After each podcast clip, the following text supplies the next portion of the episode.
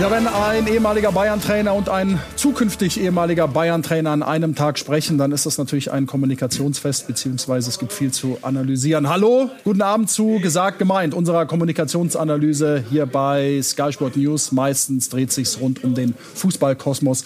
So ist es auf jeden Fall für diese Ausgabe und das sind unsere Themen. Ja, denke nicht, dass ich das einzige Problem bin. Pressekonferenz 1 nach dem verkündeten Aus im Sommer. Wie hat sich Thomas Tuchel gegeben? Von Soft Skills und Geheimagenten Julian Nagelsmann im Spiegel-Interview. Klingt erstmal normal, der Inhalt ist's aber nicht unbedingt. Wir klären die Hintergründe. Und Advantage Fans. Der milliardenschwere Investorendeal der deutschen Fußballliga ist gestoppt. Annäherung an die Kurve oder peinliche Pleite? Wie geht's weiter bei der DFL? Und die Themen wollen wir angehen mit unserem Stammduo, mit unserem Kommunikationsexperten Michael Kramer und unserem Reporter Uli Köhler. Die Herren, schönen guten Abend. Hallo, Servus. Hallo. Haben schon vor der Sendung gesagt, ne? wahrscheinlich würde Thomas Tuchel und oder Julian Nagelsmann auch reichen für jeweils äh, eine Stunde alleine. Müssen wir gucken, dass wir das alles unterkriegen. Und dann äh, würde ich sagen, gehen wir direkt rein. Fangen an mit äh, Thomas Tuchel, dem, ähm, ja, ich möchte in dem Fall sagen, geschassten Bayern-Trainer und äh, der Fragen, der Frage heute, wie ist es denn zur Trennung gekommen oder was sagt Thomas Tuchel zur bevorstehenden Trennung im Sommer? Das war dann quasi auch die erste Frage und erste Antwort heute bei der Pressekonferenz. Ich denke, das, das Bild ist nicht ein, ähm, es ist kein eindeutiges Bild. Ich denke, wenn es ein eindeutiges Bild und einen eindeutigen Schuldigen gäbe, in dem Fall den Trainer, dann, dann sehe ich heute jemand anders hier auf der PK. Ich denke, das impliziert die Entscheidung auch. Die Entscheidung, ob nachvollziehbar, nicht nachvollziehbar, ob wir sie mögen, nicht mögen, äh, ob, ob ihr sie versteht, ob wir sie äh, oder nicht, es spielt keine Rolle. Es gibt Klarheit und Klarheit bringt Freiheit. Das ist professioneller Sport auf, auf, auf dem höchsten Level. Da kommt es am Ende auch nicht darauf an, was ich will und was, was äh, ich möchte. Findet man äh, eine gemeinsame Lösung. Ähm, ich äh, ähm, denke nicht, dass ich das einzige Problem bin. Ich bin aber in der Verantwortung. Ich fasse noch mal ganz kurz zusammen. Also es ist hier kein eindeutiges Bild, sonst wird jetzt hier wer anders sitzen. Klarheit bringt äh, Freiheit, hat Thomas Tuchel gesagt, und ich bin nicht das einzige Problem. Michael, du als auch äh, Krisenkommunikationsexperte, wie hat das, wie hat das gemacht? Mal ganz einfach gefragt. Ich glaube, äh, dass diese Pressekonferenz äh, für die Bayern nicht gut war. Also äh, Tuchel hat natürlich irgendwie sein Ding gemacht. Man hat ihm angemerkt, er ist genervt, er ist auch angefasst. Er fühlt sich auch falsch behandelt, er fühlt sich ungerecht behandelt. Er ist vielleicht auch ein bisschen, wie soll ich sagen, will ich sagen, eingeschnappt, aber doch durchaus ein bisschen beleidigt. Und er hat hier nochmal sehr deutlich gemacht, Freunde, wenn ihr glaubt, dass jetzt hier das Thema gelöst ist, das ist mitnichten der Fall. Denn so eine klare Entscheidung hat der Verein nicht getroffen, sonst säße ich jetzt nicht mehr hier. Äh, und übrigens, da sind auch noch andere schuld. Und da wird es natürlich dann spannend. Da weist er auf die öffentlichen Debatten der letzten Tage hin, die auch mehr und mehr darum gehen, dass die Bayern-Führung vielleicht nicht so ganz die optimale ist. Und er legt damit natürlich ja auch ein bisschen nebenbei quasi den Finger in die Wunde und weist darauf hin, dass bei den Bayern längst nicht mehr alles so läuft, wie wir das aus früheren Zeiten kennen. Insofern ähm, war es eine denkwürdige Pressekonferenz und Tuchel hat es klug, ruhig aber teilweise auch ein bisschen, äh, durchaus ein bisschen böse. Mhm. Ja, wir gehen jetzt ins Detail. Uli, vielleicht einmal vorab allgemein. Wie hast du ihn gespürt und erlebt? Also ich weiß nicht, so zwischen den Zeilen fand ich ihn äh, beleidigt dass äh, man seine großen Ideen nicht umsetzen konnte oder irgendwie so, dass er ja, dass er da nichts gerissen hat und dass ihm auch die Unterstützung versagt worden ist. Das, ich habe, wie gesagt, das war so ein Gefühl, das bei mir da zwischenrein entstanden ist. Vor allem dann dieser eine Satz, ich weiß nicht, ob der jetzt gerade drin war. Naja, dann im Sommer wird sowieso alles besser. Der kommt noch, der wird noch kommen. Ja, der wird, äh, wird noch kommen, okay. Ja, also, äh, wie sagst du sowas? Äh, ich fand, äh, er hätte souveräner hinkriegen können und äh, ich habe mich ein bisschen gewundert. Aber natürlich war schon ein bisschen Tuchel drin, aber nicht zu vergleichen mit dem Antrittspressekonferenz Tuchel, wo ihm die Herzen zugeflogen sind. Also heute wäre ihm mein Herz nicht zugeflogen. Aber es ist nicht irgendwo, Michael, auch ein Stück weit verständlich. Ich meine, dass es irgendwie multifaktoriell ist. Jetzt in der Situation ist ja irgendwie auch klar, das wurde ja auch kommuniziert, aber dass man da, ist es nicht auch eine Art Selbstschutz auch, so ein bisschen verteidigen, auch für, die, für seine Zukunft, dass er so agieren muss? Aber es ist doch auch für ihn eine Mistlösung. jetzt mal ganz im Ernst, du musst da jetzt jeden Samstag möglicherweise da immer antreten. Alle fragen dich dauernd, wann bist du jetzt endlich weg, so ungefähr. Ach, ist der auch noch da, so ungefähr. Das ist für ihn keine gute Lösung. Er muss da jetzt irgendwie durch. Ähm, das ist, das ist einfach, diese ganze Lösung halte ich generell für unglaublich schwer zu vermitteln. Äh, du schenkst eigentlich die Saison schon her. Das sagst du damit, ja, äh, was machen die eigentlich, wenn er noch einen Titel holt? Ja, das sind ja alles so Dinge. Und aber wie, hätte man, aber wie hätte man denn agieren müssen? Das heißt, man hätte sich äh, jetzt trennen müssen, oder was, was willst du damit sagen? Klare Kante. Ich habe das ja auch in den letzten Wochen hier schon gesagt, entweder hopp oder top. Oder du stehst zu ihm halt. Das hätte man ja auch machen können. Wir ziehen das durch und dann guckt man sich im Sommer die Situation neu an. Dazu war man aber nicht stark genug. Der mediale Druck, der öffentliche Druck aus meiner Sicht war zu groß. Man wollte jetzt irgendwie dem nachgeben und hat dann jetzt äh, ja so eine, so eine Halbgeschichte da irgendwie gefunden, nach dem Motto, er fliegt aber noch nicht ganz halte ich für unglaublich schwierig. Mhm. Jetzt mal alles außen vor gelassen, ob es dann Ersatz gegeben hätte oder was auch immer. Aber so wie die Situation jetzt ist, ist sie nicht gut. Mhm. Ähm, Uli, du hast auch schon ein paar Situationen natürlich erlebt bei den äh, Bayern. Auch äh, ein Trainer, der irgendwie bis zum Saisonende, ich glaube Louis van Gaal war es, der es dann auch nicht gepackt hat, äh, mitbekommen. Wir hören mal rein. Thema äh, Lame Duck ne, kommt dann natürlich auch auf. Also wie ist es jetzt, ja. wenn du weißt, ein Trainer wird gehen, wie ist es mit der Autorität in Richtung der Spieler? Inwiefern befürchten Sie ein Stück weit auch einen Autoritätsverlust, dass vielleicht der ein oder andere Spieler denkt, ah, der ist ja sowieso in zwei bis drei Monaten weg. Das ähm, würde mehr über den Spieler aussagen als über meine Autorität, würde ich sagen. Mhm. Zack, das, da war er auf jeden Fall auf Zack, ne? oder spontan. Uli? Da war er vorbereitet. Also ja, oder äh, vorbereitet, ja. Ist doch klar, er, diese Lame Duck war ja klar, dass diese Frage auf jeden Fall kommen wird. Also das Problem ist ja, wenn er keine lame duck sein will, äh, dann wird es erneut wieder weiter Ärger geben.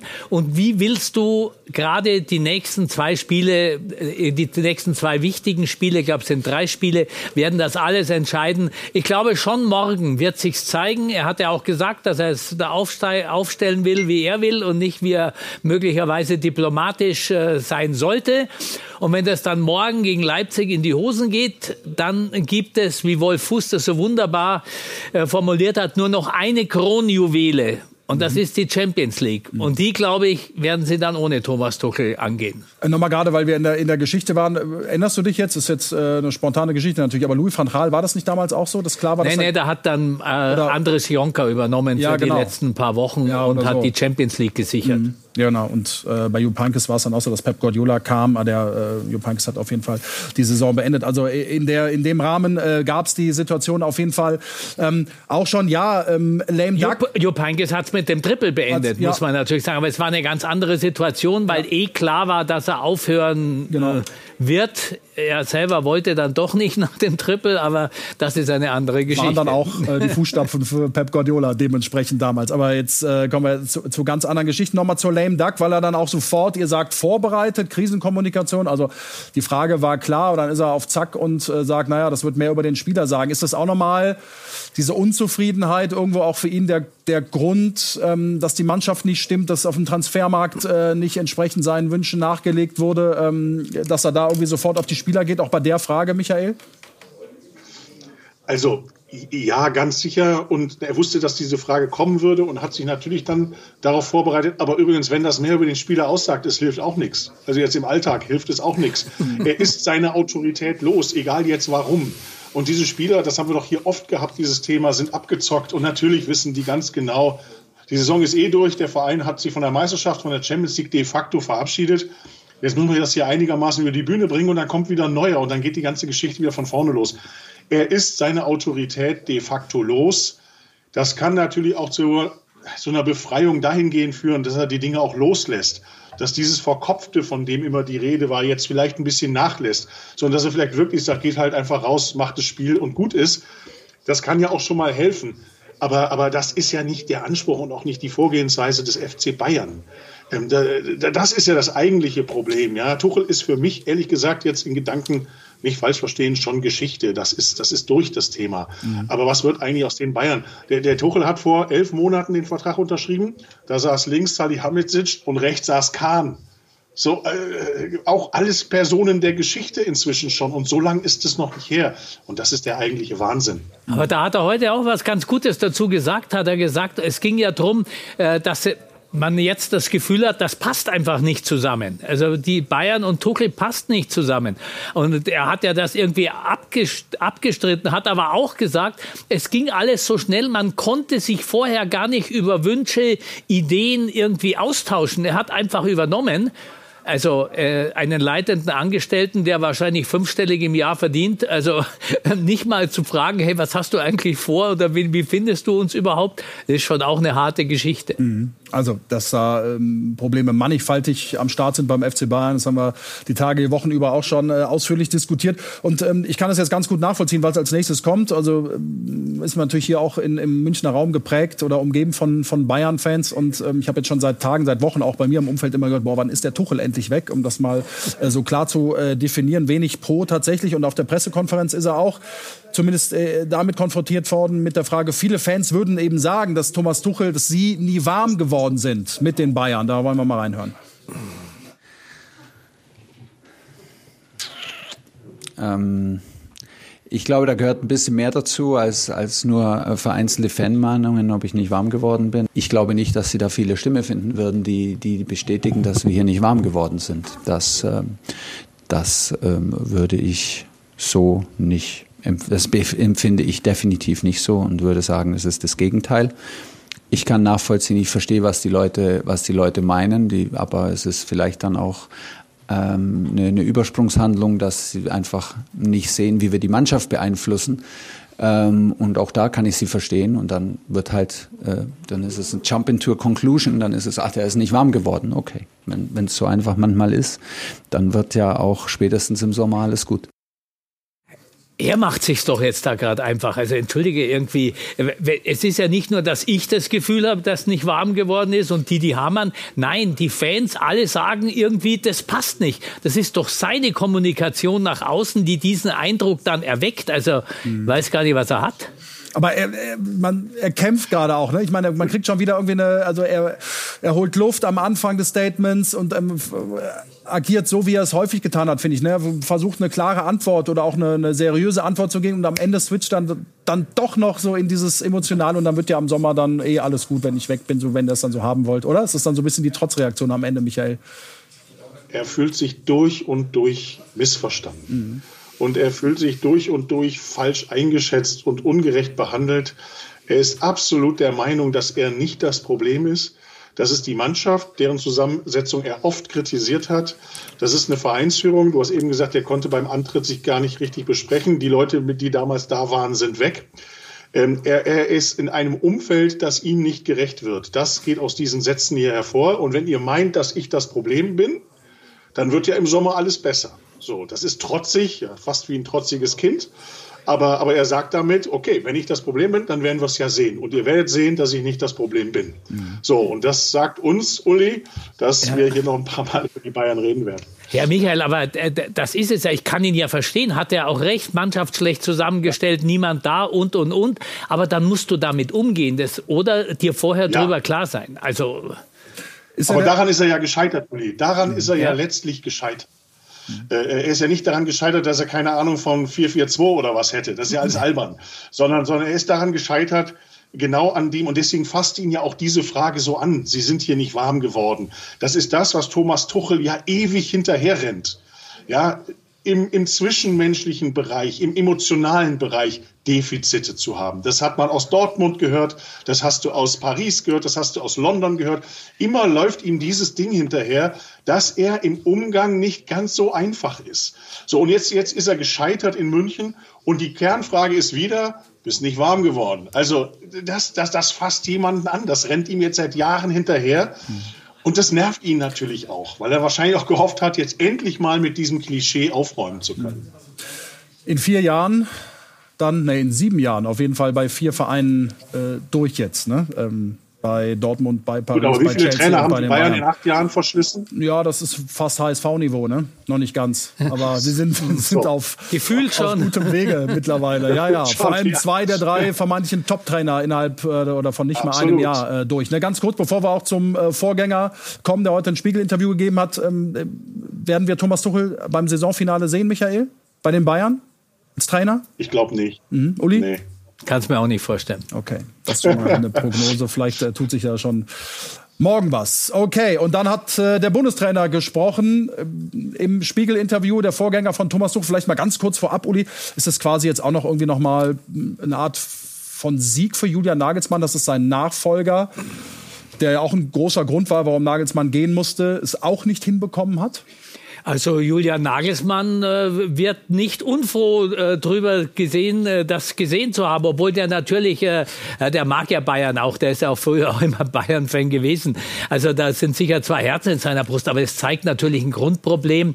Und äh, er hat ja heute zu all diesen Dingen, äh, wie immer, in Nagelsmannscher Art äh, sehr gut Stellung genommen. Mhm. Also wir können einmal vielleicht äh, zusammenfassen, es sind äh, keine vier Monate mehr bis zur Europameisterschaft. Jetzt im März in vier Wochen rund, super wichtige Testspiele ne, gegen Frankreich in Frankreich. In Frankfurt ist es, glaube ich, gegen die Niederlande, also gegen zwei Großkopferte. Und Julian Nagelsmann, der hat über harte EM-Maßnahmen heute gesprochen in diesem Spiegel-Interview, aber auch über sein Seelenleben und den ungewöhnlichen Job seines verstorbenen Vaters, der sich ja das Leben genommen hat, als Julian Nagelsmann gerade mal 20 Jahre alt war. Vielleicht mal vorab, Michael, du hast es natürlich auch äh, dir zu Gemüte geführt.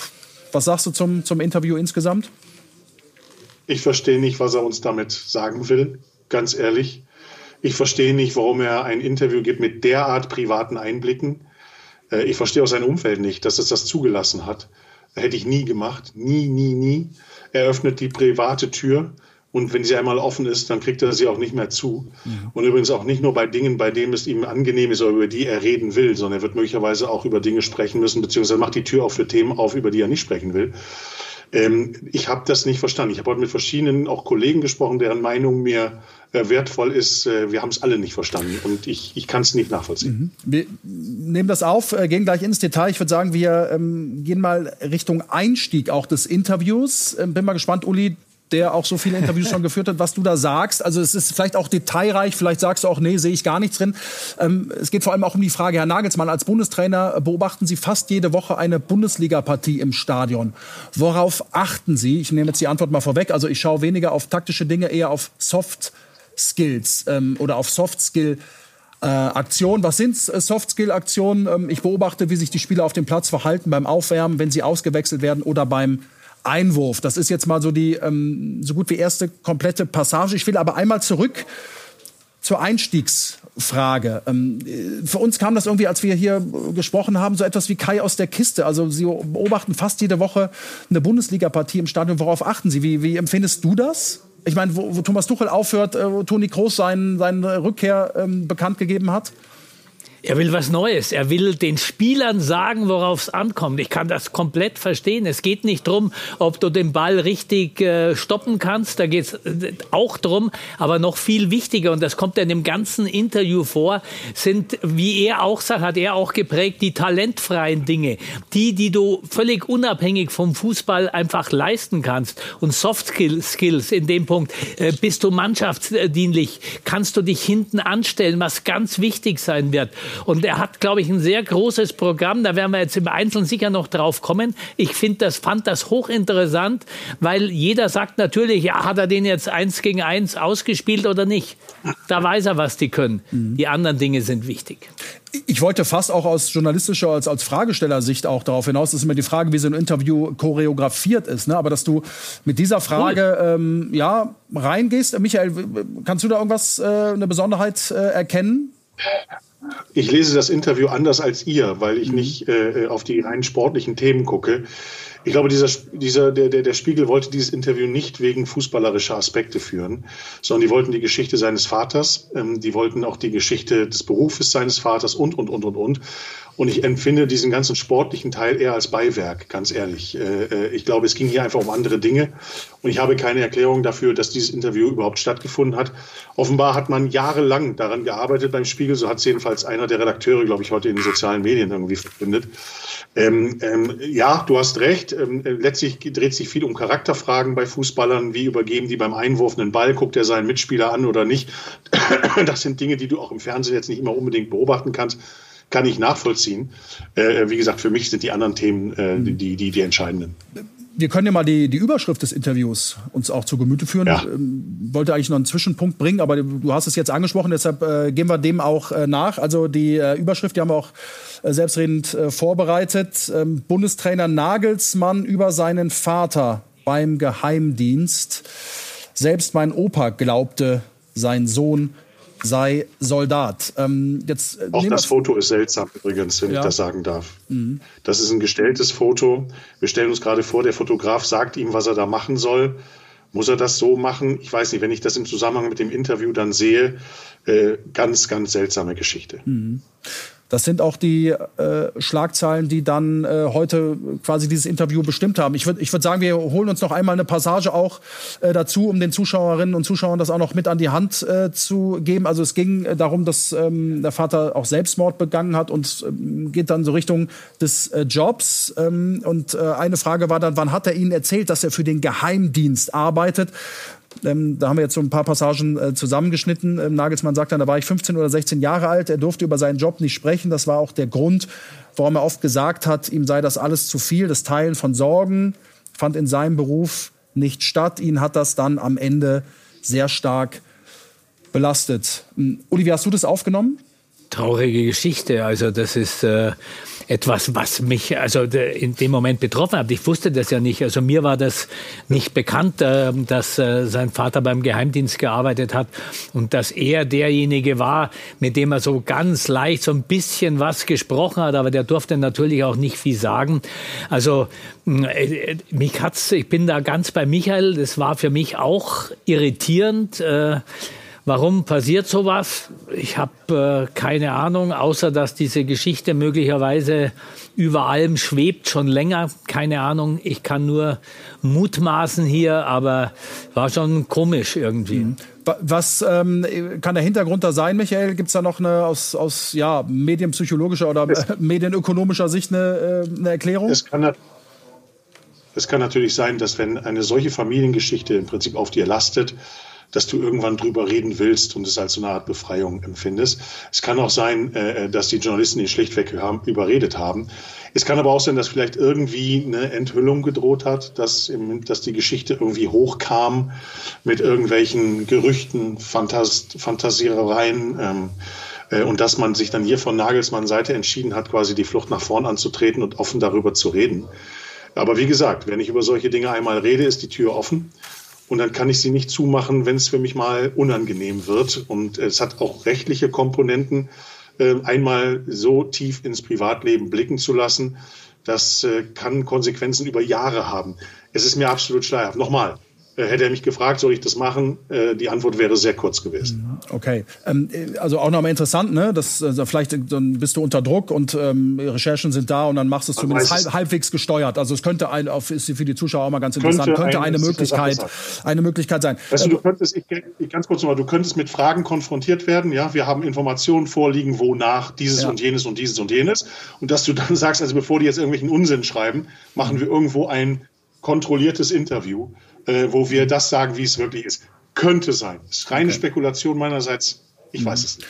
Sportlich war es natürlich auch, es waren ungefähr 50 äh, Fragen. Auch Toni Kroos, natürlich ein großes Thema, kam übrigens als Frage 45. Ne? Äh, wir haben es mal nachgezählt, also das zeigt auch, in, welcher, in welchem Tenor, in welcher Tendenz. These Genau, ja, äh, dieses genau. Interview gegangen ist. Kimmich wird Rechtsverteidiger spielen. Äh, wir brauchen, müssen mehr fighten. Also es war auch so ein bisschen Erwartungsmanagement, glaube ich. Ne? Also jetzt äh, Rambazamba dann äh, bei der Europameisterschaft. Mehr dann im März und äh, der geplatzte Investorendeal soll auch noch äh, zum Abschluss unser Thema äh, sein. Und da hören wir noch mal ganz kurz Hans-Joachim Watzke. Das ist letztendlich auch äh, Demokratie, wenn man das Gefühl hat, dass die Mehrheit des Ligaverbandes nicht mehr dahinter steht.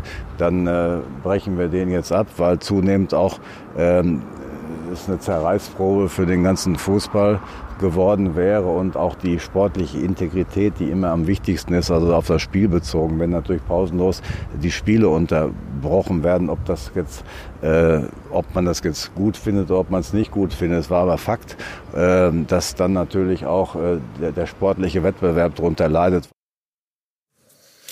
Uli, äh, wie steht die DFL da? Haben Sie sich erpressen lassen? Sie haben sich nicht, ich glaube nicht, dass Sie sich erpressen haben lassen, sondern innerhalb des Verbandes und äh, innerhalb der Vereine war ja plötzlich eine riesen Uneinigkeit. Das kam dazu. Es wirkt natürlich auch wie Erpressung.